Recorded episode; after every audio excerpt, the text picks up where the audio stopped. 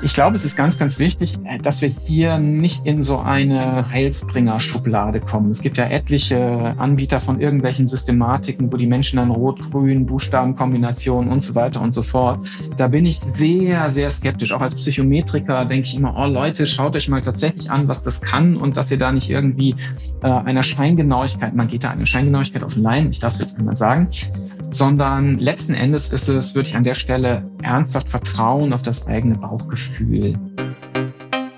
Personalwelten. Der Podcast mit Nicolas Burgs.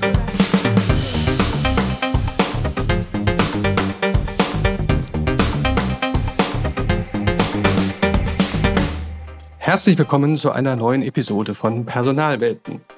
Im Recruiting, im Personalmarketing und im Employer Branding. Immer geht es darum, bestimmte Personen für sich zu gewinnen, sie ja zu begeistern. Diese müssen natürlich erstmal gefunden werden, also identifiziert werden. Das ist die eine Sache. Doch mindestens genauso wichtig ist es, sie richtig anzusprechen.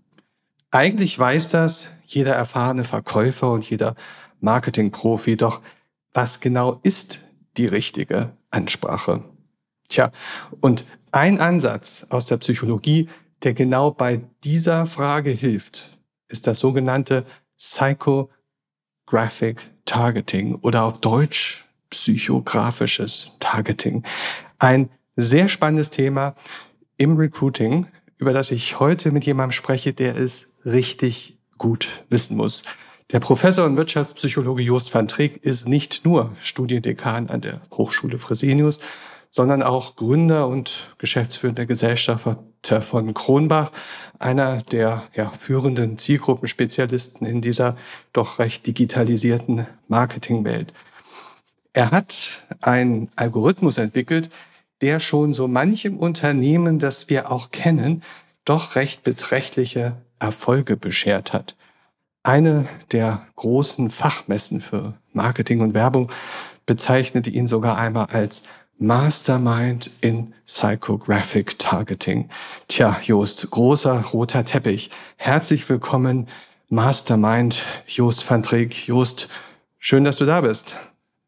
Ja, herzlichen Dank für die Einladung und herzlichen Dank für diesen sehr flauschigen roten Teppich, den du da ausgerollt hast. Professor, Unternehmer, Forscher, Menschenfänger durch gute Ansprache. Was treibt dich denn eigentlich alles das zu tun? Das hat ja auch ein bisschen was von innerer Motivation zu tun, ne? Ja, im Grunde sind wir da genau bei dem äh, bei diesem Thema. Ich äh, erzähle da immer eine sehr ähnliche Geschichte. Du bist ja ebenso wie ich Professor an einer University for Applied Sciences für angewandte Wissenschaft mein Herz hat einfach schon immer dafür geschlagen, die Dinge, die wir ähm, in der Wissenschaft, in den Studien, in der Theorie entwickelt haben, die tatsächlich auch im Feld funktionieren zu sehen. Und äh, in der Regel ist es ja so, dass wir uns in der Wissenschaft Sachen ausdenken und dann sagen wir den Praktikern drei Meter vom Start, jetzt macht mal was damit. Und jeder, der mal versucht hat, das in die Praxis zu bringen, weiß haargenau, dass ähm, äh, die ersten 50 Meter in der Praxis genauso anstrengend sind wie die anderthalb Kilometer davor in der Theorie. Und da ist quasi genau das Spielfeld, in dem ich mich total wohlfühle, wo ich mir denke, ja, eigentlich ist eine Theorie erst was wert, wenn wir die in der Praxis angewendet haben und wenn wir einen Effekt sehen. Und das hat mich dazu gebracht, nochmal wirklich selber in der Praxis zu starten, um diese Dinge anwenden zu können. Hm. Also ich kenne dich nun und äh, viele in dieser Branche kennen dich auch. Ähm, wenn man dich nicht kennt oder nur hört, was, was für eine Persönlichkeit bist denn du? Was für eine Persönlichkeit steckt hinter dieser ganzen Passion für das Thema? Oh ja, das ist eine schöne Frage. Ähm, da habe ich auch gestern noch mit Kollegen drüber, äh, drüber philosophiert. Ähm, mich anzutreiben ist, äh, kommt häufig auf einen Punkt zurück. Sag mir, das geht nicht. Und dann sage ich, dann lass uns mal gucken, ob das stimmt. Ähm, und genau so ist quasi auch dieses psychografische Targeting in der Praxis entstanden. Da war einfach über viele, viele Jahrzehnte quasi schon immer die, die, der Wunsch in den, in den ganzen Lehrbüchern des Marketing zu sagen, wir brauchen eigentlich psychografische Zielgruppensystematiken. Die gibt's nicht. Da muss irgendwas kommen und immer war die Antwort, na ja, das funktioniert nicht so richtig. Und äh, ja, das war dann eine Herausforderung, die geschafft werden will. Ja, aber mach noch mal so zwei, drei Adjektive, die den Joost ganz gut beschreiben. Also ähm, problemlösend, neugierig habe ich verstanden. pack da noch mal ein paar Adjektive dazu. Ja, ich glaube auch äh, äh, eine gewisse Portion Verrücktheit ähm, und auch eine Offenheit äh, dafür zu scheitern, zu sagen, das probieren wir jetzt einfach aus und das muss gar nicht, ich muss nicht vorher 100% sicher sein, dass es funktioniert. Also ähm, Neugierde, Pioniergeist, ähm, Entdeckergeist steckt da, glaube ich, mit drin. Und jetzt wird spannend. Wenn ich jetzt das, worüber wir heute sprechen werden, was du uns auch erklären wirst, wenn ich das jetzt beherrschen würde mit diesem Jost-Psychogramm, mhm. wie müsste ich dich denn richtig ansprechen, wenn ich alle Regeln des psychografischen Targetings beherrsche? Wie müsste ich Jost van Treek gewinnend ansprechen? Ich kann dir was verraten, lieber Nick. Du kannst das viel, viel besser, jetzt schon, als alle meine Algorithmen. Und auch viele der Zuhörer hier können das Stand heute definitiv schon viel, viel besser als alle Algorithmen. Ähm, letzten Endes geht es ja auch nur, wenn ich, äh, geht es nur darum, ähm, eine Systematisierung dieses Bauchgefühls hinzubekommen. Das heißt, gute Recruiter, gute HRler haben ein sauberes Gefühl dafür, wen habe ich vor mir sitzen, wie muss ich mit, mit ihm oder ihr sprechen, damit das ein gutes äh, Gespräch wird, damit ich jemanden für mein Unternehmen gewinnen kann. Ähm, Problematisch wird es erst, wenn meine Aufgabe ist, auf einen Schlag, keine Ahnung, für eine, für ein neues, äh, eine neue Fabrik irgendwo auf dem grünen Land äh, anderthalb tausend Leute einzustellen oder jeden Monat äh, 500 neue Busfahrer oder jeden Monat äh, 200 neue Callcenter Operator, dann wird es irgendwie schwierig, dieses individuelle Bauchgefühl, was du, ich weiß, dass du das hast, das quasi auf standardisierte Prozesse zu bringen. Und äh, letzten Endes tut es genau das. Und ähm, im Kern geht es darum, die Hauptantreiber für Verhalten zu identifizieren, die wir in uns haben. Ja, es gibt Persönlichkeitseigenschaften, äh, eine ganz große, große Breite an Persönlichkeitseigenschaften in der Psychologie, die wir untersuchen. Und an der Stelle ist besonders relevant für uns das, was Verhalten halt antreibt. Ja, und das sind äh, die Motive des Menschen. Mhm. Und wie kriege ich das raus? Also wenn ich um beim Beispiel zu bleiben, eine große Anzahl von Fahrern oder Busfahrern ansprechen möchte, wie, wie, wie kriege ich das raus, was deren Motivatoren sind, was deren mhm. Mindset ist? Genau. Das machen wir in der Regel, wenn wir solche Aufgaben haben, ähm, durch eine Marktforschung. Ja, das bedeutet, wir arbeiten zusammen mit einem großen Marktforschungsinstitut, Apinio, ähm, sind da quasi so quasi integriert mit unserer Psychografie. Dort gibt es ein großes Panel von äh, inzwischen über 18.000 Menschen, von denen wir das komplette psychografische Profil haben. Und dann können wir in dieser Masse dann fragen, wie attraktiv ist denn für dich äh, der Job als Busfahrerin? Ähm, und damit berechnen wir quasi die, den Zusammenhang von einer bestimmten Psychologie, einem bestimmten Persönlichkeitsprofil mit der ähm, Affinität dafür, Busfahrerin zu werden. Gib, gib mal ein Beispiel, was kommt, was kommt denn da so raus? Also wenn man das jetzt so machen würde, also was ist das Ergebnis dieser Marktforschung?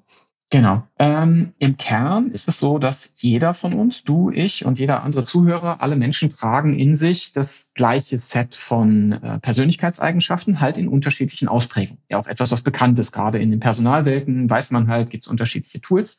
Ähm, an der Stelle ist es so, dass wir uns fokussieren auf die Motive und dort ist der Common Sense seit 40 Jahren in der psychologischen Forschung gibt es quasi die Big Three. Drei große Motive, die wir in uns tragen in unterschiedlicher Ausprägung, nämlich einmal das Thema Machtstatus, das Thema Leistung, Leistung um der Leistung willen und das Thema Anschluss, das heißt dazugehören wollen. Jetzt kann jemand sagen, nee, nee, Machtstatus habe ich gar nicht in mir. Dann würde ich sagen, ja, Moment, dann ist es einfach nur schwach ausgeprägt. Das haben wir alle in uns. Und das kann ich quasi dann auswerten und ähm, bei Busfahrern könnte es dann eben sein, dass ich sehe, naja, äh, Menschen, die den Job Busfahrerin besonders spannend finden, sind in der Regel stärker ausgeprägt im Bereich Machtstatus. Das ist jetzt ein hypothetisches Thema, das haben wir so nicht vermessen. In anderen Bereichen haben wir es vermessen, wo ich sage, es ist ein naheliegendes Ergebnis. Ähm, es ist auch etwas, was dem Bauchgefühl folgt an der Stelle. Auch Psychologie soll immer nur eine Systematisierung des Bauchgefühls sein. Das ist immer sonderbar, wenn man Ergebnisse hat, die nicht dem entsprechen, was man so fühlen würde. Und dann kommt halt raus, naja, Machtstatus ist ein Thema für Busfahrer. Dann äh, müssen wir halt eben genau darauf referenzieren, was dieser Job an besonderen Benefits für dieses Motiv hat. Im Sinne von, du bist quasi der Chef über 80 Leute hinter dir und über einen großen Mercedes mit 270 PS. Ähm, äh, du trägst die volle Verantwortung das sind Themen, die so Menschen antriggern und die die spannend finden. Mhm. Okay, also das haben wir sozusagen dieses Thema Macht, Status ist einer von den Big Three, also den großen drei, äh, die da eine Rolle spielen. Was sind denn die anderen beiden?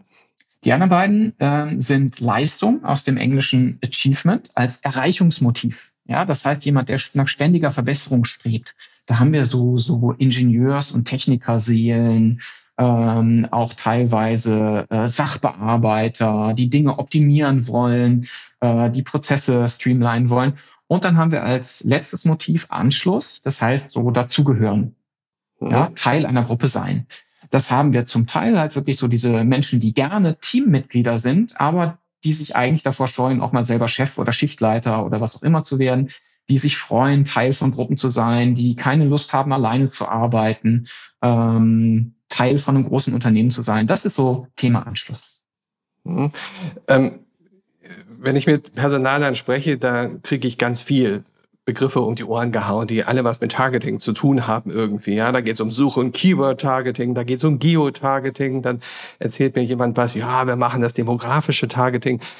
Was ist denn jetzt das Besondere an dem psychografischen Targeting? Also alle bisher verwendeten Targeting-Varianten gehören jetzt nicht auf den Komposthaufen, einfach nur ein psychografisches Targeting haben, die haben immer noch ihren Wert. Ich muss nur halt verstehen, wo die ihren Wert haben. Ich darf einfach aus den bisherigen ähm, Targeting-Möglichkeiten, die ich habe, nicht schließen, dass mir das viel über den Menschen aussagt. Das ist heute jedem klar, aber das, was wir bisher im Targeting gemacht haben, ist zu sagen, na ja, alle Frauen zwischen 20 und 22, die in Großstädten leben, sind gleich. Und das ist einfach ganz grober, großer Unfug. Das wissen wir aus dem Leben. Das dürfen wir quasi an der Stelle nicht nutzen, um den Menschen zu beschreiben. Das sagt mir nichts über den Menschen aus. Die Psychografie sagt mir etwas über den Menschen aus. Völlig ungeachtet der Tatsache, ob jemand Mann, Frau, jung, alt, arm, reich oder was auch immer ist. Ja, das heißt, ich finde eine Ähnlichkeit, sind wir jetzt wieder bei den Busfahrerinnen, könnte es mir quasi egal sein, ob das ein Mann oder eine Frau ist, ob jung oder alt oder reich oder arm. Hauptsache, die haben eine Freude daran, Bus zu fahren.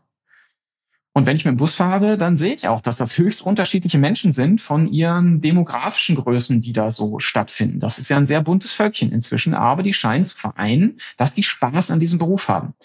Aber Spaß an dem Beruf bedeutet nicht, das sind Männer ab 55. Ja, sondern liegt an der Psychologie. Dann kann ich aber, wenn ich weiß, dass es irgendwie die Psychologie, eine bestimmte Psychologie ist, im Targeting, es geht ja immer darum, um Effizienz, wie setze ich denn mein Geld ein, um die richtigen Menschen zu erreichen, dann kann ich quasi alle anderen Targeting-Möglichkeiten noch wunderbar hinzuaddieren. Ähm, wenn wir ein geografisches Targeting haben, natürlich, wenn ich in Hamburg Busfahrerinnen suche, dann wird es wenig Sinn ergeben, in Frankfurt mit Menschen zu sprechen. Dann sage ich natürlich, ich muss irgendwie in so einem Ballungsraum Hamburg schauen. Und vielleicht ist auch die Mindestvoraussetzung, um Bus fahren zu dürfen, ich weiß das gar nicht. Vielleicht muss man da mindestens 25 Jahre alt sein. Ja, ja, weil die Versicherung ja. sonst nicht mitspielt oder, oder, oder. Auch dann ergibt sich halt die Sinnhaftigkeit zu sagen, im Targeting cutten wir einfach unter 25. Oder aber ich kann aus gesundheitstechnischen Gründen über 55 darf ich keinen Busfahrer mehr einstellen, weil, ja, aus irgendwelchen Gründen. Auch das kann passieren. Dann ist es sinnvoll, das quasi außen schon abzuschneiden. Das wären aber eben auch Größen, die ich sonst in den Recruiting-Prozessen habe, wo ich sage, na gut, da kommt jetzt eine, kommt quasi eine Bewerbung auf den Tisch die Dame, die ist toll, aber die ist 22, die muss ich quasi vom Tisch räumen. Oder dort der Herr, der ist 57, der ist toll, aber muss ich trotzdem auch vom Tisch räumen. Und da sage ich quasi vorher schon, ich sortiere die aus, die ich gar nicht brauche. Wenn man sich mit dem Thema oder dem Begriff beschäftigt und auch ein bisschen tiefer einsteigt in die äh, Literatur der Wissenschaft, dann stellt man fest, so richtig frisch ist die Idee nicht. Also äh, 60er, 70er Jahre, glaube ich, oder so ist das so erstmalig aufgepoppt und dann wurde es über die Jahrzehnte entwickelt, perfektioniert, angewandt. Warum ist das jetzt so ein großes Thema auf einmal? Ja, da muss man, glaube ich, so ein bisschen, also die unterschiedlichen Themen differenzieren. Grundsätzlich Targeting stammt aus dieser Zeit, dass man erstmal gesagt hat, wie kann ich denn rein technisch, man hat ja immer schon eine Idee von Zielgruppe. Ne? Mit wem möchte ich sprechen, mit wem möchte ich nicht sprechen. Ich glaube, das ist quasi genauso alt wie Produkte am Markt, wie es Produkte am Markt gibt ähm, Targeting dann halt als technische Lösung, als man das dann plötzlich steuern konnte, sagen konnte, ich möchte jetzt quasi nur in der regionalen, nur in der Rheinischen Post werben, weil es ein Thema ist fürs Ruhrgebiet oder nur im Hamburger Abendblatt, weil es für Hamburg ist. Ähm, das hat sich tatsächlich hoch durchperfektioniert bis in die 2010er. Ähm, und wie es quasi in jedem Bereich ist, wo durchperfektioniert wird, ist man, merkt man dann plötzlich, dass man so ein bisschen abnehmenden Grenznutzen, da kommt nicht mehr so viel. Ja, da kann man keine großen Effizienzgewinne mehr realisieren. Äh, und damit wurde quasi der Ruf noch immer lauter danach, ähm, wie kann ich, wo ist quasi die nächste Optimierungsstufe? Ähm, und da gab es halt quasi schon seit den 80ern immer den Hinweis, dass wir eigentlich auf die Psychologie zielen müssten und nicht auf die Soziodemografie. Und daher kam dann quasi dieser, dieser Klippensprung. Und warum ist das jetzt im HR- oder Recruiting-Bereich so ein Riesenthema? Hm.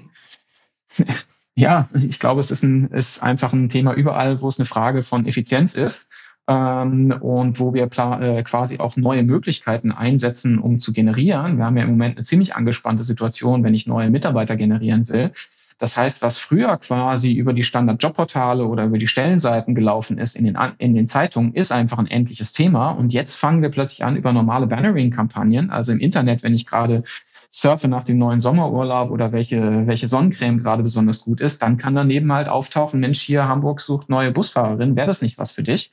Weil ich einfach sonst nicht mehr genug Leute akquirieren kann. Ich glaube, das ist ein Thema. Und auf der anderen Seite ist immer eine Effizienzfrage. Ich, du bist viel, viel besser aufgestellt, was diesen HR-Bereich angeht, aber ist nicht so, dass die beste Recruiting-Kampagne die ist, auf die sich genau nur eine Person bewirbt, nämlich die richtige? Genau, und das ist sozusagen die Mischung im Recruiting. Also gutes Recruiting ist begeistern, gewinnen, anziehen der richtigen Personen, aber, und das wird oft vergessen, auch abschrecken, nicht bewerben lassen von den Leuten, die man ohnehin nachher mit viel Aufwand und Antwort schreiben, ablehnen, begründen und so weiter. Also ablehnen oder abschrecken fast schon der Leute, die nicht passen. Genau. Und deshalb ist es jetzt für mich, der ich eigentlich halt diesen Marketingbereich gestartet bin, äh, viel, viel spannender, rein psycho, psychometrisch im Sinne von, wie ist denn meine Aufgabe? Im Grunde ist es nämlich dem Schokoriegelhersteller vollkommen egal. Jeder, der einen Schokoriegel kauft, ist ein Kunde. Aber im Recruiting ist es so, dass jede, jede Bewerbung von jemandem, den ich nicht gebrauchen kann, ist ein wahnsinniger Zusatzaufwand. Deshalb da tatsächlich gezielt auch ähm, äh, ist ein Abschrecken von nicht gewollten Zielgruppen etwas, was man immer mitdenken muss. Ja, also ich habe es soweit jetzt als ersten Teil verstanden. Also es geht darum, bei den Menschen, Persönlichkeiten sozusagen diese Ausprägung von Leistung, Macht und Anschluss, diese drei Aspekte irgendwie zu, ja, systematisch zu erfassen, zu erheben, sozusagen, was treibt eine Person und eine Persönlichkeit. Der nächste Schritt aber, das Produkt oder im HR-Bereich die Position, der Job, das Unternehmen. Wie kriege ich das denn hin, das in irgendeiner Form so zu fassen, dass ich es ähm, ja so darstelle, so präsentiere, dass es für die Personen, die ich ansprechen will, gewinnend ist, attraktiv ist, dass die dann sagen, jawohl, ich spreche mit dem Unternehmen oder jawohl, ich schicke da die Bewerbung hin.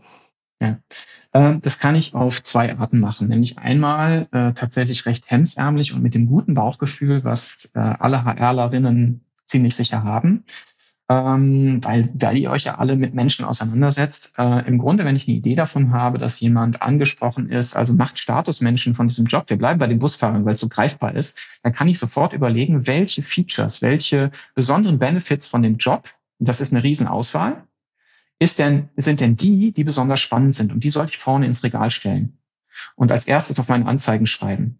Und ja, mach, das, mach, das doch mal mach das doch mal konkret. Also am Busfahrerbeispiel oder wenn du ein anderes Beispiel hast, wo du sagst, da ja, passt genau. das auch Also gut. beim, beim, beim Busfahrerbeispiel, wenn ich sage, das ist irgendwie Macht-Status-Thema, dass ich halt tatsächlich nach vorne stelle, verantwortungsvoller Job, jeden Tag sorgst du dafür, dass anderthalb tausend Menschen rechtzeitig zur Arbeit erscheinen, ähm, äh, du bist der Chef im, im äh, Straßenverkehr, du behältst die Übersicht, wenn andere die Geduld verlieren. Ja, das sind so Dinge, wo, boah, da ist der Mensch, der echt Power, der findet das spannend. Stellen wir uns jetzt vor, das wäre eine andere Situation, ähm, dass das aus irgendeinem Grund die Leistungsmenschen wären, dann müsste ich weiter vorne ins äh, reinstellen, so ähm, du dein Herz schlägt für Pünktlichkeit und Fahrpläne.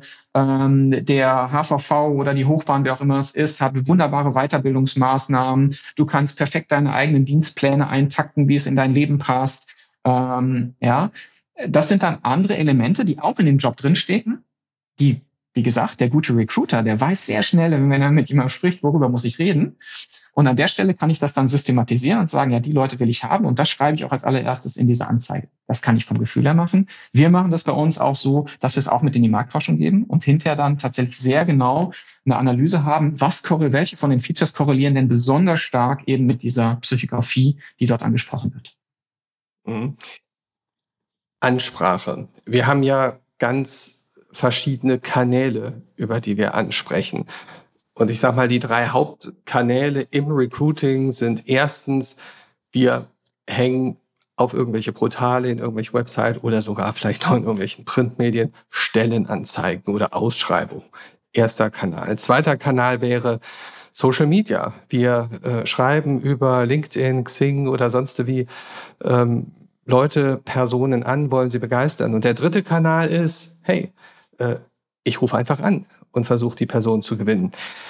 Gehen wir mal nacheinander durch und machen mal so ein bisschen Tipps und Tricks und Hinweise, wie mhm. man dieses Tool oder diese strukturierte Herangehensweise, wie du sagst, wie man das in den drei Kanälen für sich beherzigen kann.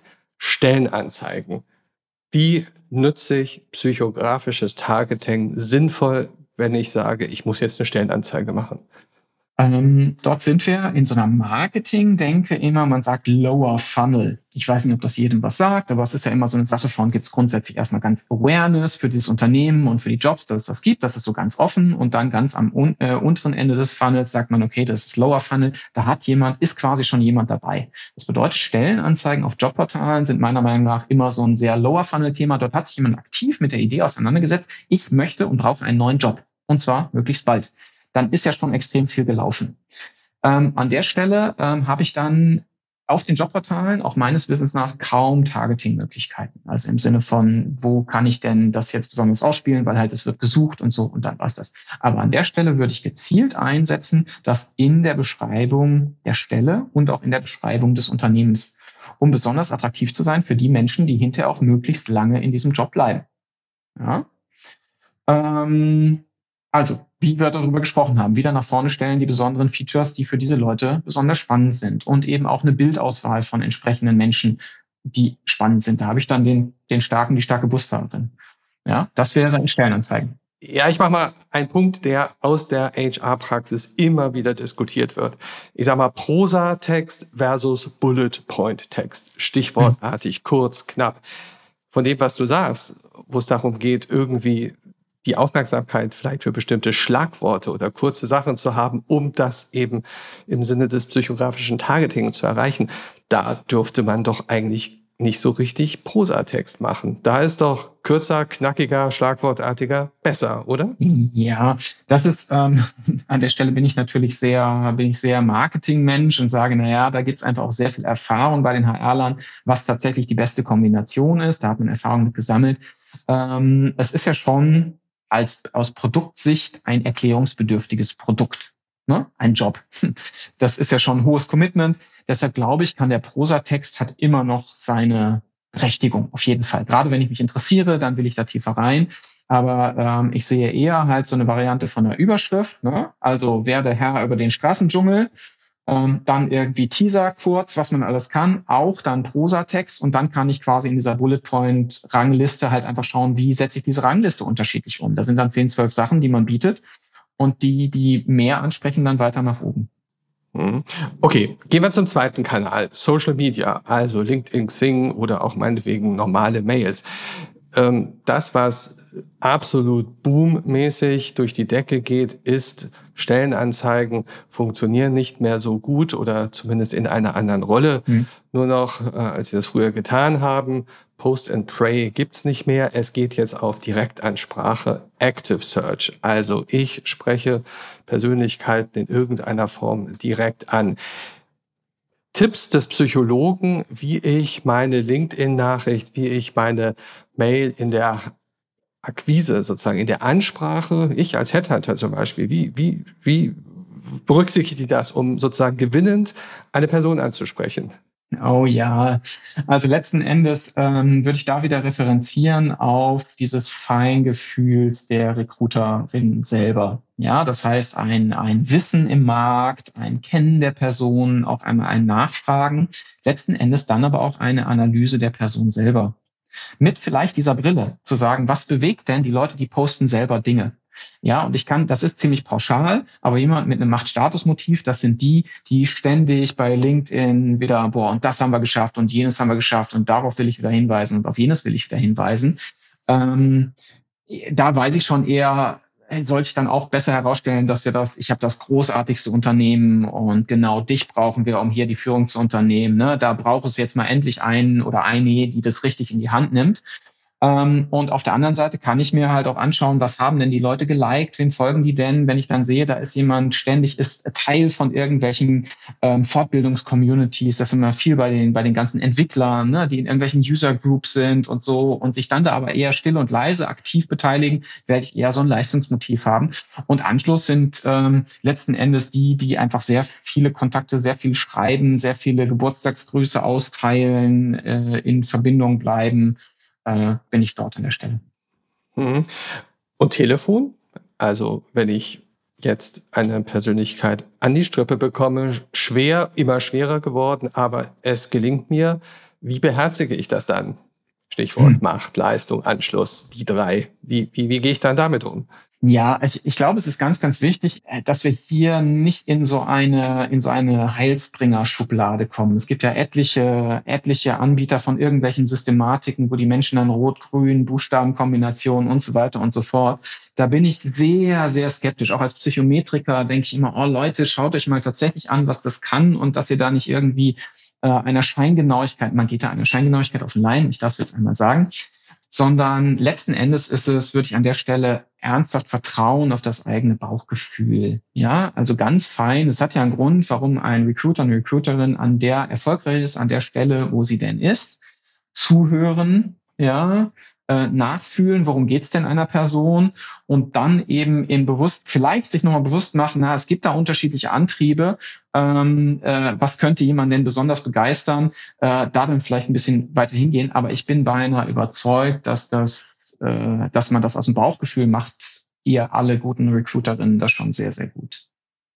Ja, ich bin da sehr, sehr äh, devot und sage, eigentlich ist das, was wir im Targeting und systematisiert machen, ist immer second best.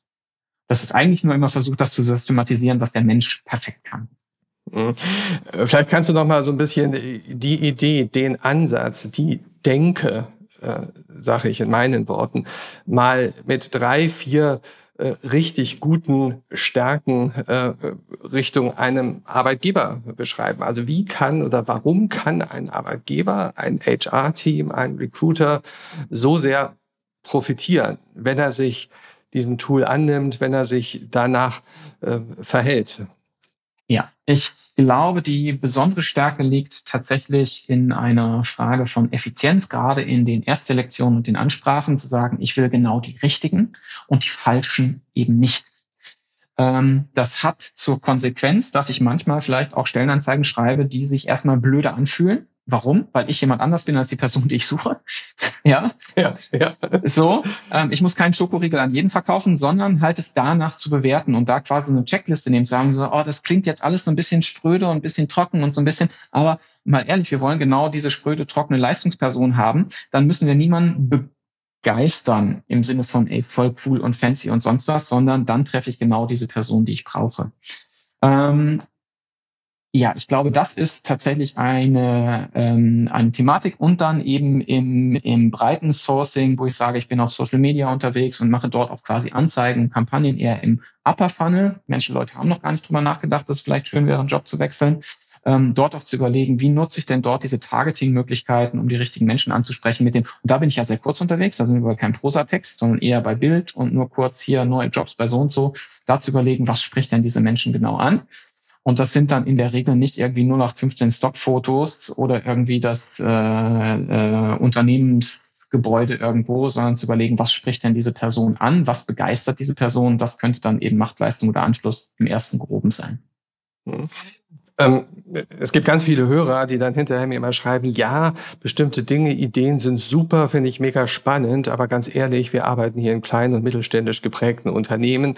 Wir haben Mühe, unser Tagesgeschäft zu schaffen. Wir haben nicht die Ressourcen, erst recht nicht das Geld, diese High-End-Tools einzusetzen. Hast du mal so, so ein Tipp oder Herangehensweise? Was, was soll denn so, so eine kleine HR-verantwortliche Persönlichkeit äh, tun, um das auf der einen Seite mal ein bisschen auszuprobieren in diese Richtung, aber auf der anderen Seite nicht jetzt gleich ein Riesenbudget bei der Unternehmensleitung beantragen zu müssen, um da was zu machen? Ich glaube, es ist tatsächlich einmal sich nochmal Gedanken darüber machen, wie man seine Stellenausschreibung denn gestaltet. Das ist dann ja quasi so ein tägliches Doing und dann hat man irgendwie so ein Standardformular und da wird es dann eingefüllt. Ähm, an der Stelle wäre, glaube ich, mein Tipp, sich anzuschauen, mal mit den Menschen zu reden oder vielleicht kennt man die auch, die diesen Job schon sehr, sehr lange, sehr erfolgreich in diesem Unternehmen und mit Freude machen. Das hat ja einen Grund, warum die das machen. Die haben eine bestimmte Persönlichkeit. Und dann mal so ein bisschen zu überlegen, ist es denn einfach, weil die viele Dinge bewegen können und weil die ein total fettes Unternehmen sind? Auch ein Mittelstand kann ich ein totaler Marktführer in der Nische sein oder besonders bekannt sein oder tolle Produkte haben und damit ganz weit vorne stehen? Oder geht es darum, dass man sich ständig entwickeln kann, dass wir tolle Weiterbildungsmaßnahmen haben und so, was die Leute eben, die mit denen vielleicht auch sprechen. Was gefällt dir hier besonders an diesem Job? Ja.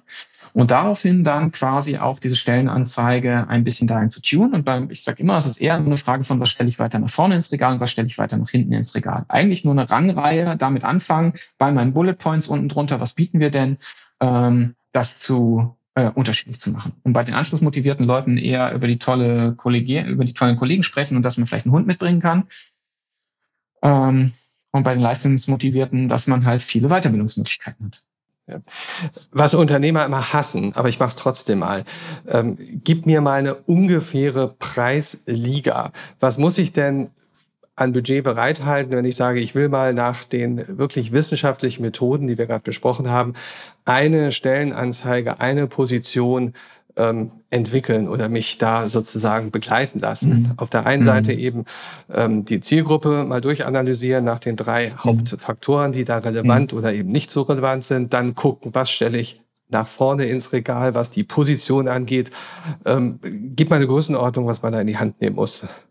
Ja, das ist tatsächlich die Antwort, die ja sonst immer ähm, Anwälte geben. Es kommt darauf an. Ja, ja von also, bis, von bis. Von, also. von bis. Also wenn ich tatsächlich ähm, sage, ich habe, äh, ich möchte eigentlich nur wissen bei mir, ich muss gerade möglichst viele ähm, Bäckerei Schichtleiter einstellen. Ja, dann kann man das einmal durchanalysieren. Da reichen dann wenige Leute, 500 Menschen, die man da befragt. Äh, und dann ist die Frage, wie explizit muss hinterher genau ausformuliert werden, ähm, wie ich damit umgehe. Aber das sind wenige tausend Euro.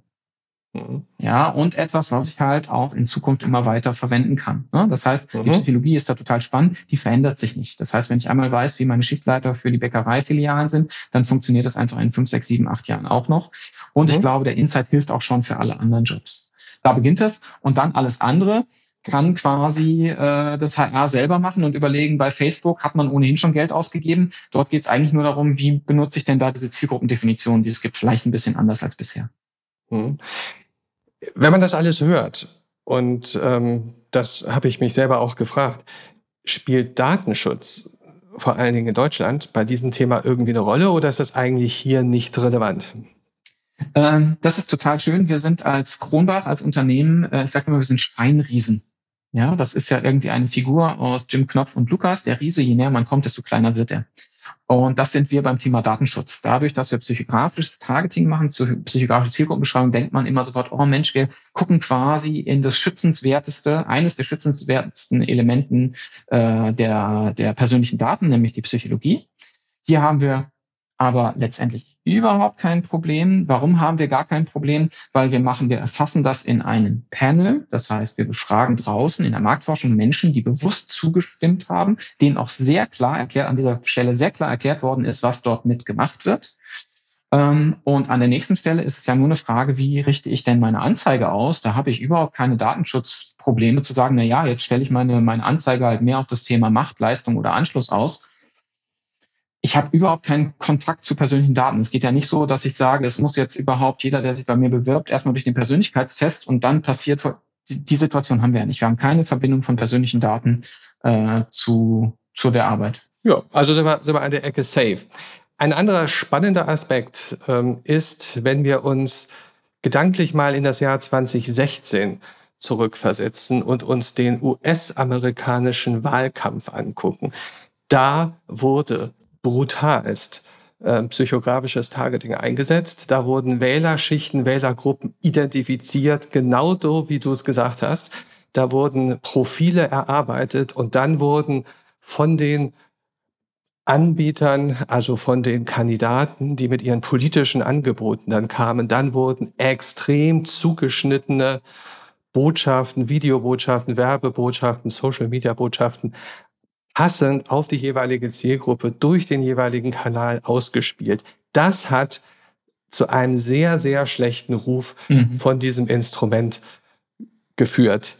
Kannst du vielleicht mhm. mal erklären, warum das, wo man sagt, das macht ja eigentlich Sinn, warum hat das zu so einem schlechten Ruf geführt? Ja, das ist ganz witzig, weil das war letzten Endes die Geburtsstunde auch von meiner Firma. Wir hatten das vorher, hatte ich das halt als Professor schon gemacht, aber es hat sich niemand dafür interessiert, weil es hat halt funktioniert wie bisher und was Neues will man nicht machen. Und dann plötzlich schafft es dieser, dieser fragwürdige Herr Trump mit einer solchen Systematik Präsident zu werden. Ähm, dazu kann ich verraten, ich bin da sehr, sehr tief in diesen Thematiken drin. Tatsächlich ist damals im Wahlkampf für Trump sehr viel weniger psychografisches Targeting eingesetzt worden, als man meint. Wirklich ein, ein lächerlicher Hauch. Das, was passiert worden, das, was passiert ist, dass man Facebook, alle Facebook-Targeting-Möglichkeiten eingesetzt hat. Das heißt, man hat Facebook nicht missbraucht, sondern hat Facebook mit seinen Targeting-Möglichkeiten das erste Mal so gebraucht, wie es ohnehin immer gedacht war. Das hatte wenig mit Psychografie zu tun. Das heißt, man hatte vorher schon quasi Klassen, wo man sagte, das sind eher Konservative, das sind eher Progressive, die sind eher in Städten und so weiter und so fort. Ähm, das hat es natürlich total in Verruf gebracht, weil man sofort eine Idee von Manipulation hatte. Ist es auch gewesen. Warum? Weil der gute Herr Trump im Grunde jedem nur das erzählt hat, was er hören wollte. Das ist Manipulation. Aber was ist denn anderes, was wir vorhin gesagt haben? Ich stelle das, was meine Zielgruppe hören will, in die vorderste Reihe ins Schaufenster. Ist das dann nicht schon Manipulation? Genau, das ist ein guter Punkt, über den man sprechen muss. In einem Wahlkampf, wir arbeiten übrigens überhaupt für keine politische Partei. Ne, nur so ganz wichtig, das ist totaler Ausschluss. Ist, wir nehmen, wollen überhaupt keinen Einfluss darauf nehmen, hatten tatsächlich schon Anfragen dazu und es wird immer grundweg abgelehnt. Ähm, in einem Setting wie bei Herrn Trump kann das funktionieren in seiner schlechtesten Variante. Ähm, Warum? Weil es darum geht, einmal am Wahlsonntag jemanden dazu zu bringen, ein Kreuzchen zu machen. Und dann bin ich verloren für die nächsten vier, fünf oder sechs Jahre, je nachdem, wie das Wahlsystem funktioniert. Und genau das ist bei Trump auch passiert. Er hat jedem das versprochen, was er hören wollte, um dann schon nach drei Monaten ganz viele Anhänger zu verlieren, mit dem Hinweis, ey, du hast das doch versprochen, warum kommt denn das nicht? Und Trump hat sich gesagt, na ja, ich habe genug Freunde, ihr habt mich jetzt gewählt, für die nächste Zeit ist mir das vollkommen egal.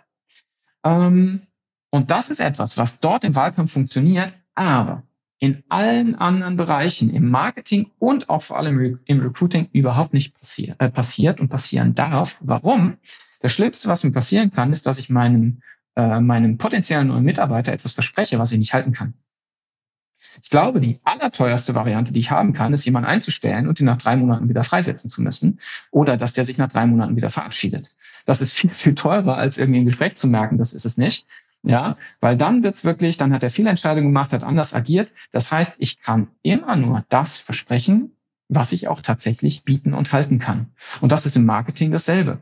Es ist nichts Schlimmeres, als wenn ich jemanden zu überrede, einen Schokoriegel zu kaufen, den er gar nicht möchte, mit irgendwelchen Tricks, und dann probiert er den. Dann habe ich diesen Kunden auf immer und immer verloren, weil ich ihn enttäuscht habe. Das heißt, wir müssen immer fokussieren auf das, was sind wir, was können wir tatsächlich, und nur das darf ich nach vorne stellen klare Botschaften und auch klare Stopplinien, die du hier aufgezeigt hast.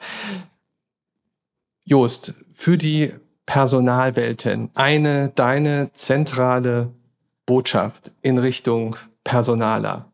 Wie lautet die? Ich glaube, ähm, es ist, es gibt ein unglaubliches Potenzial im Recruiting draußen durch Marketingmaßnahmen, die bisher vornehmlich im, im normalen Konsumgütermarketing stattgefunden haben.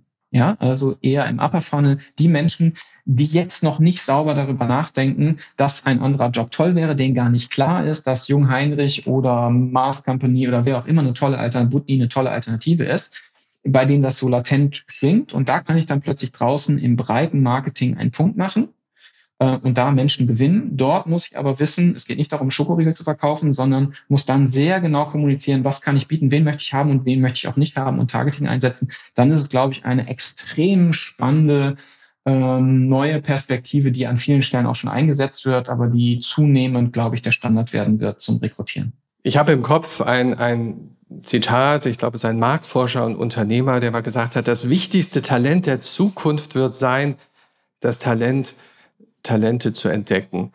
Wir haben heute gelernt, dass ein weiteres Talent eigentlich hinzukommen muss, nämlich das Talent, mit den richtigen Methoden die richtige Art und Weise zu finden, diese Menschen, diese Persönlichkeiten anzusprechen. Diese Einblicke, die du uns gegeben hast, lieber Joost, vielen, vielen Dank. Sehr spannend. Und ja, was soll ich sagen? Professor Joost van Trick, vielen Dank, dass du da warst. Und ja, schauen wir mal, was die Zukunft der Forschung in diesem Bereich uns in den nächsten Jahren und Jahrzehnten noch bringt. Vielen Dank, Joost van Trick. Danke auch dir. Vielen Dank fürs Gespräch. Diese und alle anderen Episoden findet ihr auf der Website www.personalwelten.de und natürlich auf den üblichen Kanälen. Abonniert dort einfach, damit ihr die nächsten Episoden nicht verpasst. Für mich heißt es heute Tschüss und bis zum nächsten Mal. Am Mikrofon verabschiedet sich Nikolas Buchs.